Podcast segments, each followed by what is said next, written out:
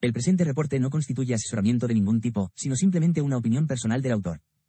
Los mercados financieros implican alto riesgo. Por favor, consulte con su asesor financiero antes de invertir.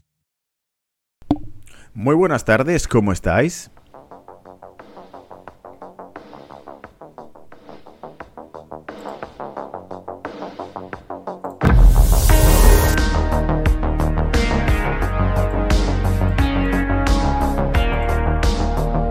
Ahora ya, acabo de acertar bien. Bueno, ya sabéis, voy transmitiendo el programa favorito del público, eh, seguidor del fanatismo de los mercados financieros y de la geopolítica.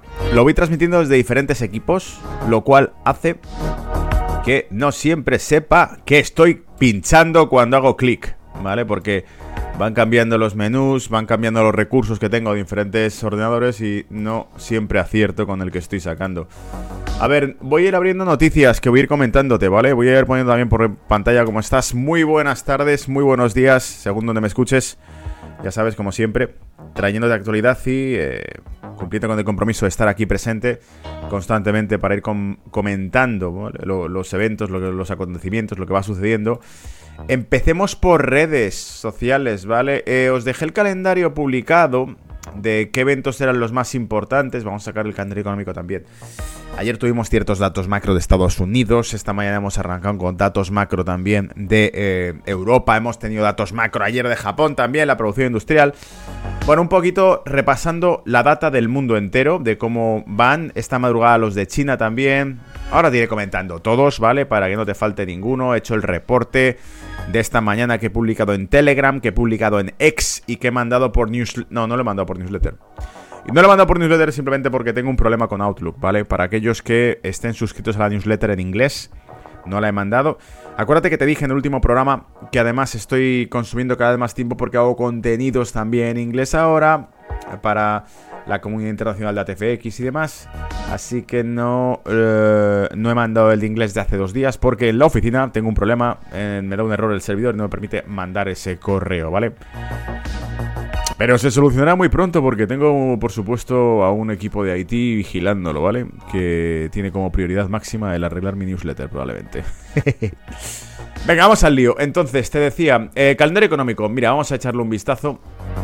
Teníamos los datos de ayer, que eran las encuestas ADP de los non-fan perro estadounidenses, estaban por aquí interesantes. Y tranquilo, ahora vamos a la parte picante, ahora vamos a ver los últimos eventos de las últimas 24 horas en geopolítica, cosas importantes que han sucedido.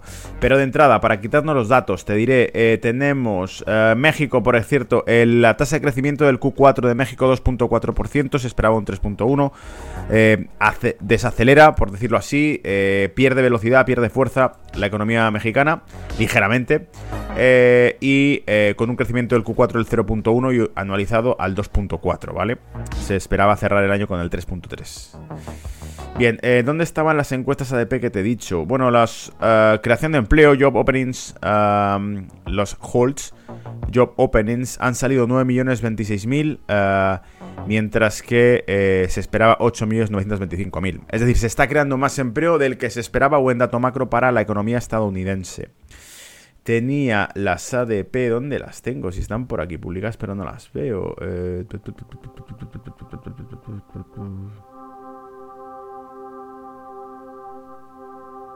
¿O salen hoy? ¿Salen hoy? Claro, salen hoy, por eso no las veo. ¿A qué te juegas a que salen hoy? Ah, bueno, por cierto, producción industrial de Japón, 1.8, frente a una contracción del 0.9 esperado va bien, porque eh, recupera un poco la contracción industrial que tenía eh, en el periodo anterior, el mes pasado, ¿vale? Que asustó un poquito. Las ADP están para hoy, ¿verdad? ¿A que sí? Ahí están, salen hoy, ¿vale? Salen en una hora aproximadamente. Bueno, venga, vamos a, entonces al lío. Eh, vamos a redes, te cuento un poco noticias de últimas 24 horas y demás. Y luego vamos al reporte matutino, el que te hago por la mañana, donde te resumo todo, ¿vale?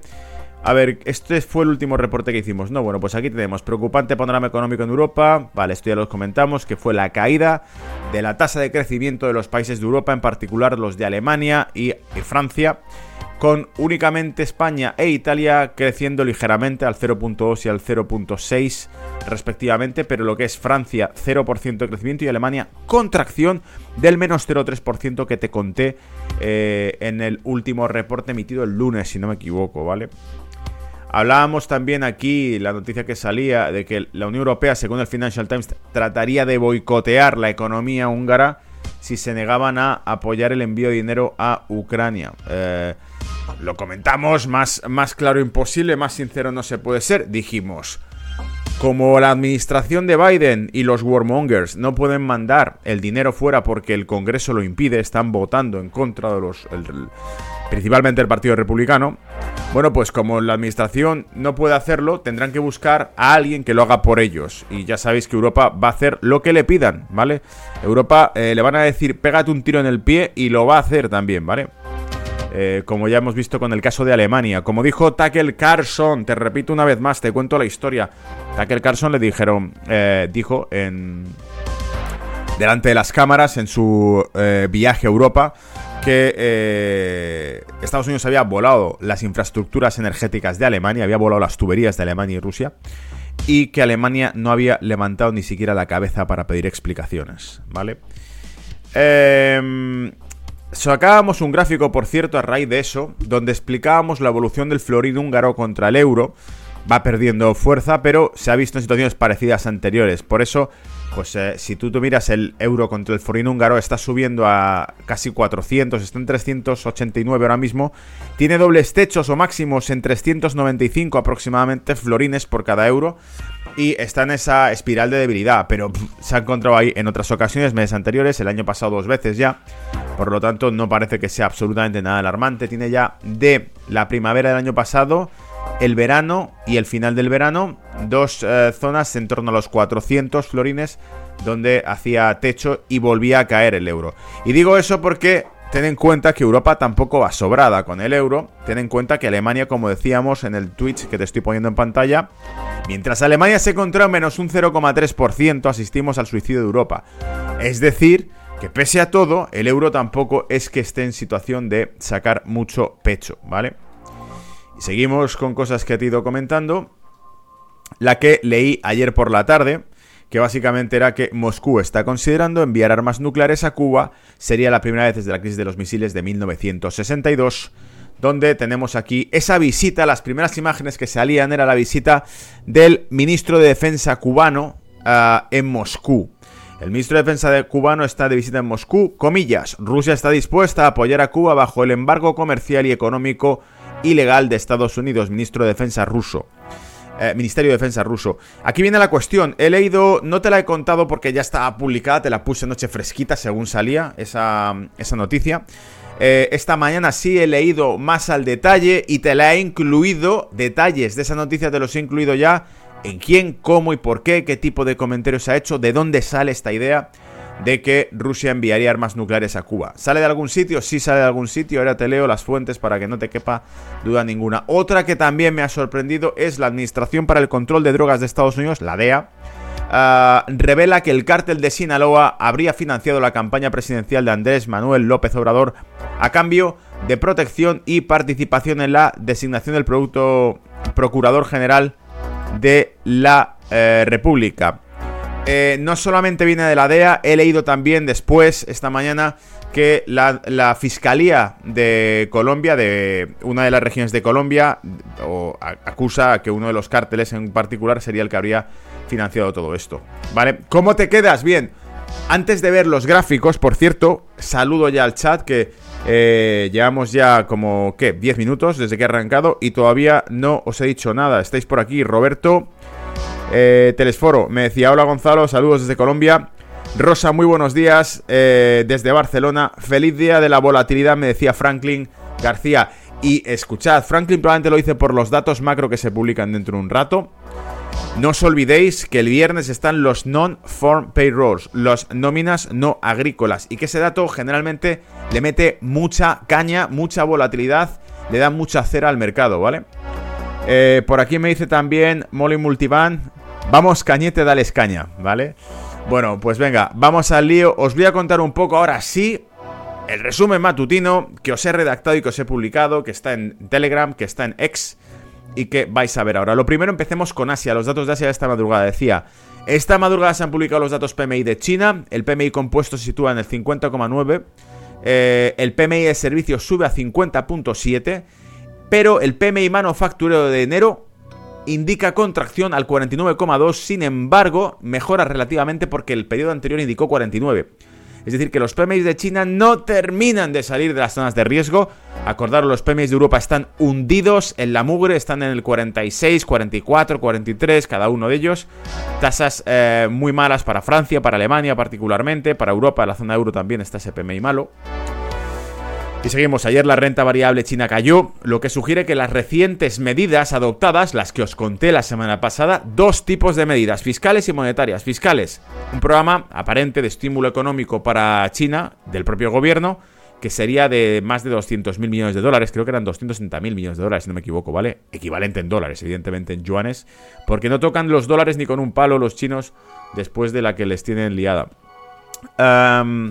Y dice, autoridades no han tenido mucho... Eh, vale, sí. Estas medidas adoptadas por las autoridades no han tenido mucho efecto. Tanto el CSI 300 eh, como el Hansen han bajado el 1,68 y el 2,33% respectivamente. La caída de las bolsas continentales chinas, Hansen, Shanghai... Eh, también decía por aquí datos de la economía de Taiwán muy interesantes. La economía de Taiwán, dependiendo, dependiente del comercio, creció un 1, 4% durante todo el año 2023, más rápido de lo previsto en el cuarto trimestre debido a la sólida demanda interna y al resurgimiento de las exportaciones. Japón, otra economía top dentro de la zona asiática y dentro del top 5 de economías mundiales, sigue siendo los reyes del mambo, ¿vale? La segunda bolsa más grande del mundo es el Nikkei, después de Wall Street. Dice, según el informe preliminar del Ministerio de Economía, Comercio e Industria publicado el miércoles por la noche, la producción industrial de Japón creció 1.8% intermensual en diciembre de 2023, revirtiendo el descenso, caía en el periodo anterior un 0.9% del mes anterior, pero por debajo de las expectativas de mercado, de una expansión del 2.4%. Vaya, mejoramos con respecto al periodo anterior, salimos de territorio negativo, pero crecemos por debajo de lo que el mercado esperaba. Sin embargo, las ventas minoristas de Japón aumentaron 2.1% en diciembre de 2023 por debajo de las previsiones del mercado de una expansión del 4.7 y tras un aumento del 5.4 en noviembre. Es decir, que siguen siendo positivas las ventas minoristas, pero más flojas de lo que se esperaba. Aquí ya te dejo una interpretación que para los amantes de la economía estaréis siguiendo de cerca. Estos datos que nos da Japón, reduce su inflación, acuérdate que ese es el dato más positivo que ha tenido eh, Japón. Japón estaba entre la espada y la pared de tomar medidas de política monetaria contractiva subiendo los tipos de interés, lo cual hacía que el dólar eh, yen se convirtiese en un par objetivo súper atractivo que vigilar porque decías, está en máximos de 30 años, amigo. Desde los años 80, 90 no se ven esas zonas, casi del 150, 151. A excepción del año 2022, donde lo reventó el dólar, ¿vale? El, el dólar se llevó al yen contra las cuerdas. Ahora, ¿qué ocurre? El dólar no es que esté tan fuerte como en 2022, no por lo menos de momento. Pero sí es cierto que el yen se ha seguido debilitando y aquí venía la cuestión. Si Japón movía ficha y subía tipos de interés para contener su inflación que iba subiendo al 3 y pico por ciento, máximo que tenía, claro, con la inflación subiendo tenía eh, que tocar los tipos, subir tipos de interés para contenerla. Y eso haría que el dólar yen tuviese un auténtico tobogán, ¿vale? Ah, increíble. Oh, estamos eh, hablando de máximos de 20-30 años y de repente Zasca le meten un recorte de tipos que no le aplican desde el año 2016, creo, ¿vale? Llevan muchísimos años con los tipos en cero o en negativo. Subida de tipos en Japón era algo espectacular. No ha ocurrido porque la inflación se ha hundido. En cambio, hemos visto que datos de sueldos, datos de ventas minoristas, como estamos viendo ahora, Em, datos de... Eh, ¿Cuál era el otro que estábamos contando? Producción industrial. Todos estos datos que están saliendo más débiles nos estarían indicando que la inflación se ha conseguido contener. Es decir, ya no hay una subida de la inflación, pero a costa de desacelerar la economía. Lo cual es casi peor, ¿vale? Porque, como te he dicho, entre la opción de tener inflación, que es pérdida de dinero, de tu poder adquisitivo, pérdida de valor de tu dinero, es un robo auténtico entre que me roben un porcentaje anual de mi dinero a que me arrastren al paro y a la inactividad económica, evidentemente, la deflación, los riesgos que tiene la desaceleración económica de este tipo, contener la inflación pero sacrificando la economía y destruyendo tejido económico, significa que nos vamos al agujero, ¿vale? La inflación es mala, pero eh, la desinflación es peor todavía porque indica destrucción económica, ¿vale? Más cosas después de esta charla sobre la economía de Japón. Eh, ¿De cuál más veníamos aquí? Su economía creció a un ritmo anualizado desestacionalizado del 8,69% intertrimestral. El tercer trimestre registró un crecimiento interanual del PIB del 2,32%. Además, el consumo interno se ha recuperado satisfactoriamente tras la pandemia de COVID-19. Fíjate que creo que me he cruzado estos datos que eran para los de Taiwán. Y te los he metido detrás de Japón. Error mío. Estamos hablando de la economía de Taiwán, yo creo aquí, ¿vale? Estados Unidos, lo he puesto con W porque en inglés iba a poner US y probablemente he puesto UU. Y la traducción que me ha hecho Well del inglés al castellano al cristiano, pues no la ha puesto con el EEUU, ¿vale? Vamos al tema. ¿Qué pasa con Estados Unidos? Teníamos datos estadounidenses de ayer mostraron una mejoría en la confianza de los consumidores, 114,8 puntos, eh, con ofertas de empleo que también mejoraron, eh, incrementando esas eh, jobs openings que te leía al principio.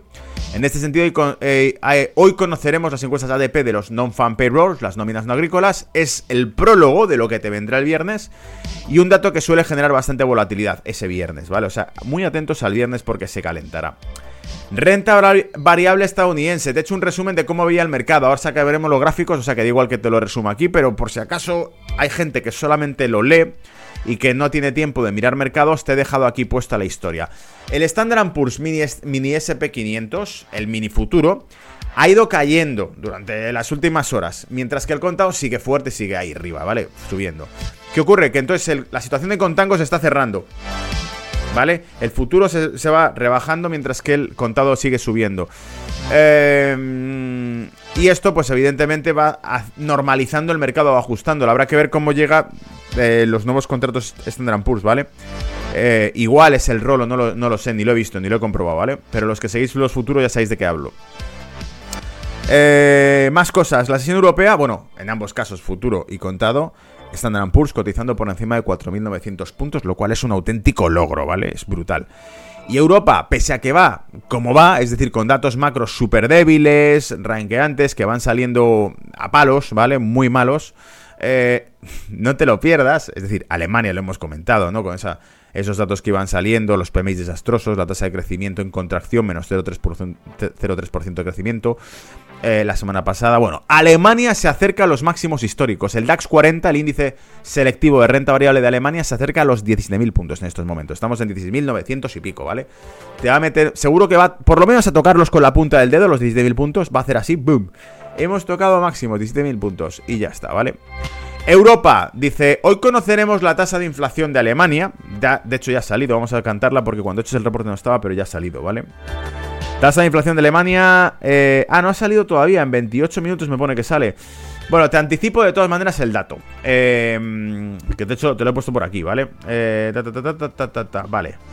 Conoceremos la tasa de inflación de Alemania. De momento tenemos datos regionales y parecen ser positivos, mostrando un descenso de la inflación. ¿En qué estado? En concreto en el estado más poblado de Alemania, que es Renania del norte de Westfalia. Registró un descenso de la inflación del 3.5 en diciembre al 3% en enero, 0,5% de caída, brutal, muy buen resultado también, ¿vale? Eh, por lo menos un dato bueno. Ya no tienen que, por qué preocuparse de la inflación, tienen que preocuparse ahora de generarla, porque la economía se está hundiendo. Eh, seguía, hoy se publican datos macro en Alemania. Eh, las ventas minoristas de Alemania cayeron un 1.6% con respecto al mes anterior. La tasa de desempleo ha disminuido un poquito, 0.1% respecto al mes anterior, situándose en el 5.8%. Tras la subasta de rendimientos de bonos alemanes, hemos visto que el bono alemán, tras la subasta que tuvo eh, esta mañana, se ha quedado al 2.23 el rendimiento del bono, frente al 2.19 que tuvo el mes anterior, eh, la subasta anterior, lo que indica un menor una menor demanda de bono, es decir, ya no se está pidiendo tanto bono porque tiene que subir un poquito el yield. Para conseguir venderlos todos tiene que aumentar el rendimiento del bono porque si no, no te lo llevas. Y cuanto más aumenta el rendimiento del bono, menos atractivo, o sea, refleja que menos atractivo es en el mercado, tiene menor demanda y que además, por lo tanto, si tú tienes menor demanda de tu propia deuda, es decir, si yo quiero venderte deuda y cada vez hay menos gente interesada en, prestarme dinero, significa que incrementa los riesgos de solvencia, los riesgos crediticios, ¿vale? Eh, la tasa de inflación de Francia bajó al 3,70 en diciembre de 2023. perdón, del 3,70 en diciembre al 3,10 en enero. Eh, el índice de precios al consumo se redujo un 0,20% con respecto al mes anterior. Materias primas, futuros europeos, gas natural han alcanzado 30 euros por megavatio hora, el nivel más alto en dos semanas. Acuérdate, pese a todo lo que estamos leyendo desde Japón hasta Francia, pasando por Alemania, de recortes, disminuciones de la tasa de inflación que se va solucionando, no pasa nada, la inflación es un problema. Amigos, hay demasiadas bombas de relojería colocadas ahora mismo en los pilares de la inflación. ¿Cuáles son? La energía principalmente, que aquí tenemos una de las consecuencias. Futuros europeos de gas natural han alcanzado 30 euros por megavatio hora, el nivel más alto en dos semanas. Esto se atribuye a la escalada de tensiones en Oriente Medio. El mercado energético está atento a la respuesta de Estados Unidos tras el ataque de con drones causado la muerte de tropas estadounidenses en Jordania el fin de semana. Teníamos a Blinken en Estados Unidos, secretario de Defensa, si no me equivoco, diciendo hace 24 horas que la situación en Oriente Medio es la más peligrosa desde 1973. Es decir, que hay demasiados factores colocados para que no produzcan eh, un susto en los mercados de energía, que es básicamente tienen su corazón en Oriente Medio, ¿vale? Más ahora todavía, desde que Europa ya no le compra el combustible a Rusia. Eh, dicho eso, hemos comentado aquí una reflexión, una teoría, una... bueno, un intento de explicación de por qué el mercado del crudo tampoco reaccionaba demasiado. Ahora veremos los gráficos. Ahora sí está, los últimos eh, días ha repuntado un poco, empieza a tomar algo de forma, pero porque seguía cayendo. Y era una de las cuestiones que destacamos, que te traje, fue disminución de la demanda de combustible por parte, por ejemplo, de India, ¿vale? Que había exportación por parte de Rusia también. Luego hay cosas que nos muestran que por un lado falla la demanda, eh, la oferta sabíamos que iba a fallar, por eso tendría que incrementar el precio, el recorte de oferta, que no se produjo tal como se esperaba, ¿vale? Entonces, es posible que las tensiones inflacionistas que estamos viendo en Oriente Medio no detonen los cambios precisamente porque eh, quizá la demanda de combustible no esté respondiendo tan, tanto como se esperaba. Y aquí está el tema eh, de geopolítica, lo que asustaba, lo que os saqué por ex anoche y que compartí con vosotros, que es esa amenaza velada, ¿no? De llevar armas nucleares, que estaría considerando Rusia llevar armas nucleares de nuevo a Cuba, ¿vale? A las puertas de Estados Unidos frente a Florida. Eh, como reacción a los supuestos planes de Washington de transferir sus propias armas tácticas a Europa, eh, Alexei Zuravlev, vicepresidente primero de la Comisión Parlamentaria de Defensa rusa y jefe del partido Rodina, Patria, ha propuesto que Rusia estacione sus armas nucleares en países amigos cercanos a Estados Unidos, entre ellos, bueno, primero Cuba, Nicaragua, Venezuela son los que han mencionado, ¿vale? Tres países. Pero claro, el peor de todos es Cuba porque lo tiene delante. Y porque, como ya sabes, históricamente, cuando Cuba desplegó misiles nucleares en Rusia, en Cuba, perdón, cuando Rusia desplegó misiles nucleares en Cuba, se produjo la crisis de los misiles entre Kennedy y Nikita Khrushchev, si no recuerdo mal, donde cada uno amenazaba, ¿vale? Acuérdate, se vendió, así las películas lo cuentan, con una victoria de Kennedy sobre los rusos porque los rusos dieron la vuelta. Los buques que iban hacia Cuba, al llegar a la línea, dieron la vuelta, ¿no? Así lo han sacado las películas.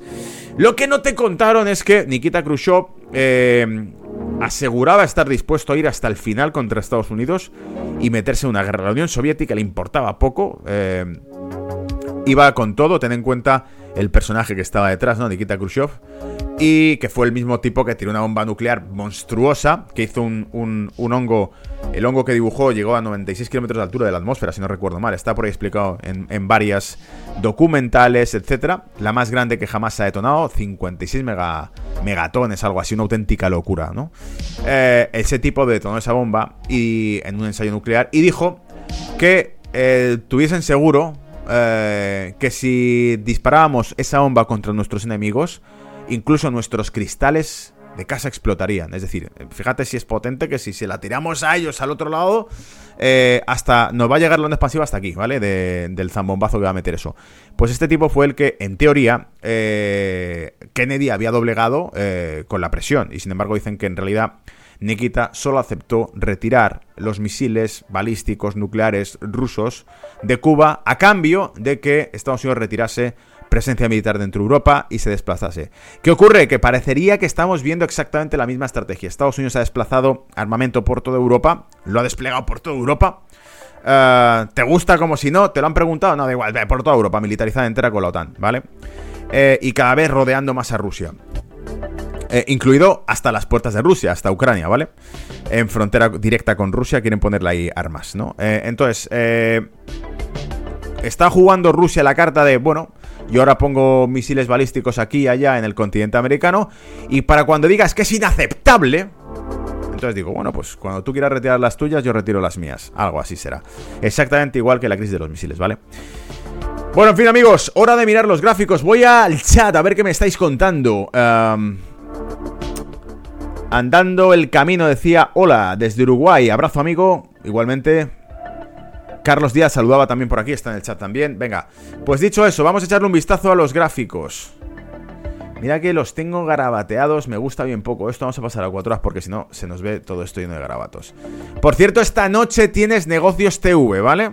El viernes pasado, creo que os lo conté en el, en el podcast programa del lunes de Money Talks Brújula de Mercado.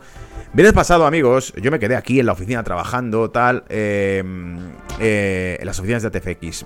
Bajé eh, cené algo con, un par de amigos. Subí de vuelta para hacer el programa de Negocios TV en directo, en abierto. Tenía todas las notas aquí, el repaso de cómo estaba el mercado, todo visto. Ah, y subí y no tenía llave para abrir. Habían echado la llave al, edificio. Entonces eh, yo tenía mi PIN, mi FOG, mi banda magnética, pero no pude entrar, ¿vale? Barajamos la posibilidad, después de dar unas cuantas vueltas y salir de un pub, de entrar por, la, alguna ventana. Pero dijimos...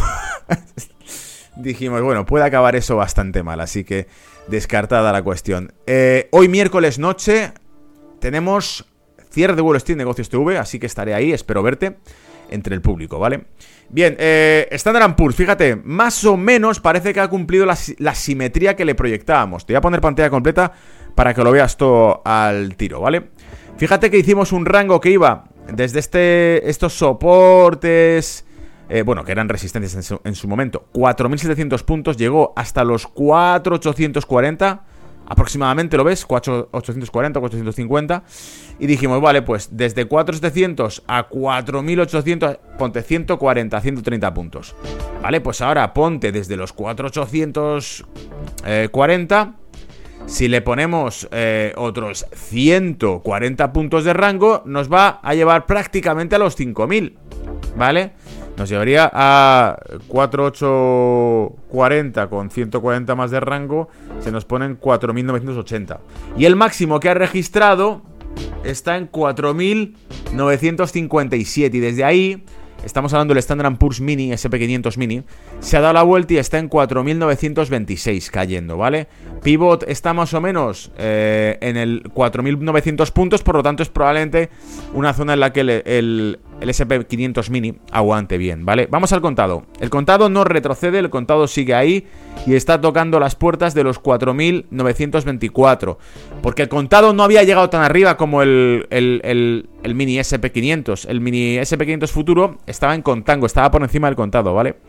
Conclusión, vamos a ver cómo evoluciona el futuro, que es donde realmente se mueven las manos duras. Las manos fuertes se mueven en el futuro. Vamos a ver si el futuro sigue retrocediendo y se va a esa zona. Si no, el contado de momento está ahí y cuando abra Wall Street ya resolveremos. Sobre todo con los datos que te van a entrar de non-fan payrolls, las ADPs de hoy y los datos del viernes.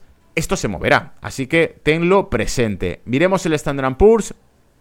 Fíjate que parece activar la figura que le habíamos dibujado bajista en las últimas sesiones, la del lunes. Bueno, ¿dónde te lleva? ¿Se puede caer? Sí, pues hasta aquí. Fíjate, justo a la zona de soporte. Es decir, que se podría dirigir hacia los 17.000 puntos en Nasdaq si esto se cae.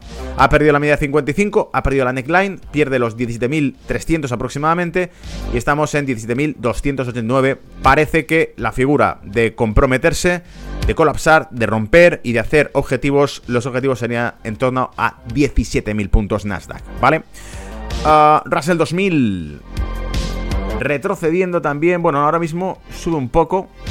Pero tendremos que ver cuando habla Wall Street porque Russell 2000 es principalmente compuesto por las, eh, por las mini, small caps, middle caps en Estados Unidos, que son las que realmente mueven dinero cuando abre el mercado, no ahora. Entonces veremos qué pasa. Estamos en 1996 puntos. Eh, pivot en 2000 puntos. Retrocediendo además desde finales del año pasado, 28 de diciembre 2000. 60 y pico puntos Russell 2000, estamos en 1996 puntos, es decir, no ha recuperado, no está en máximos como si lo está el SP al contado, así que precaución porque este ya nos indica que no todos están de acuerdo con la subida en Wall Street, ¿vale? Europa. Bueno, no pasa nada. Vamos a ver, Alemania. Alemania está cerrando industria. Alemania eh, tiene... Luego os lo publicaré, creo que todavía no lo he publicado. Pero Alemania tiene un ratio de aprobación de su canciller del... No llega al 20%, creo. 76% de la población alemana rechaza al canciller Olaf. Eh, la economía se está yendo a pique. La semana pasada sabíamos que tiene una contracción del crecimiento del menos 0.3%. Ha sido un año perdido el 2023. Pero la bolsa alemana sube, ¿vale? ¿Por qué? ¿Por, dónde invertir capital? En, en la bolsa alemana, ¿vale? Porque la economía alemana va muy bien. No, que la economía alemana no tira. Bueno, yo invierto ahí, ¿vale? Esto quiere decir que, evidentemente, la renta variable en Alemania está alcanzando máximos históricos al mismo tiempo que Alemania se enfrenta a una recesión económica que no había visto en años. ¿Quién está invirtiendo en renta variable en Alemania? Es una pregunta que te llevo haciendo hace dos tres semanas, no lo sé. Es decir, para mí esto huele a un mercado extremadamente inflado. ¿Por qué? Porque nadie le cabe en la cabeza que sigas invirtiendo en una economía mientras no solucione nada.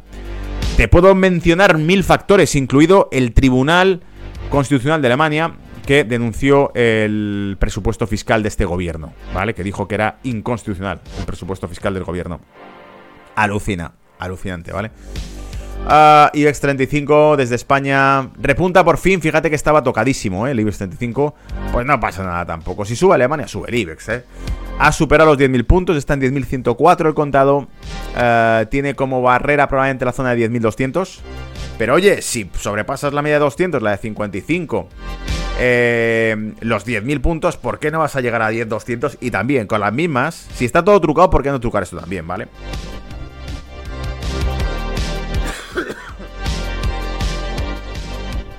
¿Y qué más me queda?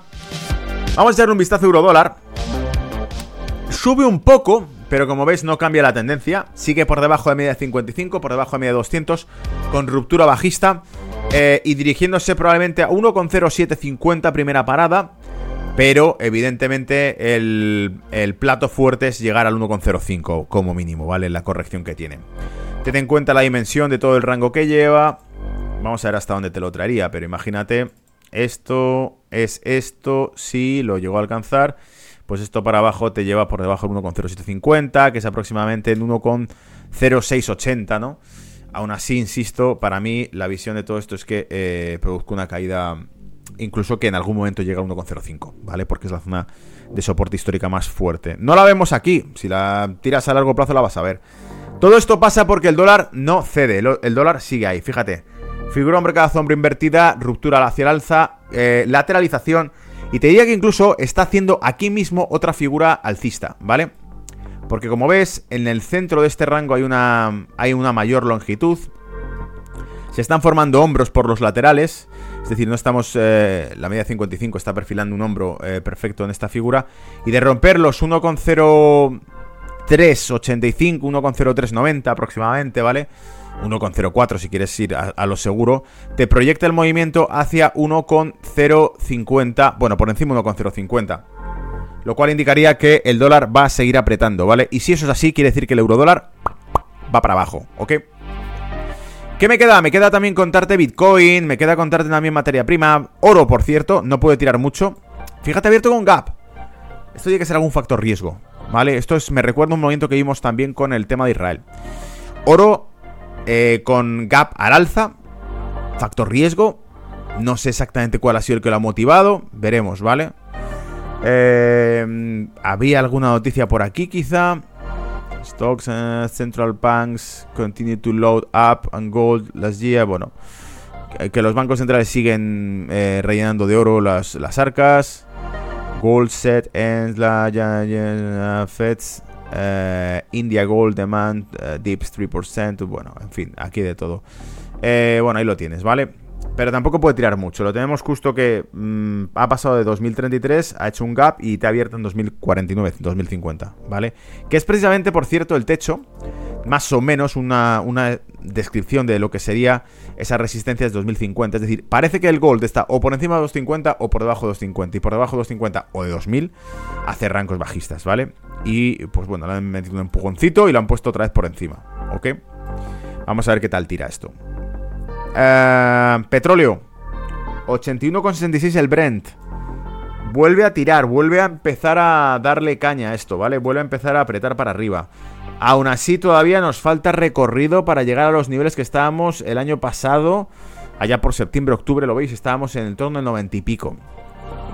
Sobre todo cuando empezaron a ir los primeros comentarios eh, de la OPEP, fue cuando empezaron a calentar esto. Luego que llegó la gran decepción, la OPEP no consiguió recortar la producción como quería y el crudo se quedó ahí, ¿vale? Ahora la cuestión clave es si hay una menor demanda de crudo. Si hay una menor demanda de crudo, la oferta tendrá que ajustar mucho más para recuperar el precio, ¿vale? Y acuérdate también, ¿quién lo dijo? Eh, año electoral, el crudo no va a estar por encima de 85 dólares el barril, decían. si hay un año electoral, van a impedir que el crudo, porque lo que no quieren es elecciones cuando la gente va a ir a votar en Estados Unidos haciendo cola para poder eh, llenar el depósito del vehículo. Bueno, eso era antes, ahora tienes vehículo eléctrico, que igual te pega un chispazo y vuela en pedazos la batería. O igual eh, te quedas sin batería y tienes que cargarlo o lo que toque, ¿vale? En fin, vamos a ver cómo va evolucionando esto. Por último, Bitcoin. Muy buena, eh, muy buen rebote el que tuvo, ¿vale? Estaba 43.500, superó el rebote al alza tras la caída que vimos la semana pasada, ¿vale? Eh, entonces, muy atractivo lo que dijimos. Eh, os lo dije, creo que lo puse también por el. No sé si fue el chat del lunes. Sí, tuvo que ser el chat del lunes. Lo de. ¿Qué hacemos cuando el Bitcoin cae? Compramos más, ¿vale? Me pedía Sergi un vistazo del crudo que ya hemos visto ahora mismo. Sergi, espero que te haya servido. Héctor González me decía, saludos Gonzalo desde Chile. Vale, bueno, ahí lo tenéis. Bitcoin está recuperando. Además, algún avispado te irá. Uh, uh, uh, atención, atención. Atención, figura alcista. Vale, y dirá, esto es una figura alcista en Bitcoin. ¿Y dónde te lo lleva, Gonzalo? Bueno, pues si te rompe al alza, nada, te lo lleva el latigazo que pegó. Se va a aproximar a los 50.000. Si supera los 44.000 aproximadamente, va a intentar eh, ir a por los 50.000, ¿vale? Y tiene además todo el sentido del mundo. Si te fijas, fíjate además que podemos proyectarle el rango que estuvo haciendo durante el año pasado. Si se lo llevas y lo tiras al alza, te da 51.450. Bang, bang, bang, bang, bang, bang, bang. Funciona, ¿vale? Vale, ya sabéis, eh, no hay que buscarle muchas aristas a esto. Eh, el Bitcoin es lo que es. Tira lo que tira y te interesa por lo que te interesa. Si encima te va a hacer rico, bueno, pues estupendo. Pero mientras tanto, es el antídoto, ¿vale? Amigos, lo dejamos aquí. Espero que te haya gustado el reporte de mercados de hoy. Vale, recuerda que lo voy a publicar también en Spotify, Google Podcast, Apple Podcast, eh, Evox y también queda en X, en la transmisión de X y en YouTube, por supuesto, ¿vale? Nos vemos en las próximas sesiones. Cuidaos. Y esta noche, mercado de... Perdón, mercado de visas. Eh, mercado de visas también con, con Alba y con Intereconomía. Pero por la noche, negocios TV, ¿vale? Nos vemos. Cuidaos. Chao. Decían por aquí, esos me gusta arriba, darle like si os ha gustado el contenido, ¿vale? Por supuesto que sí.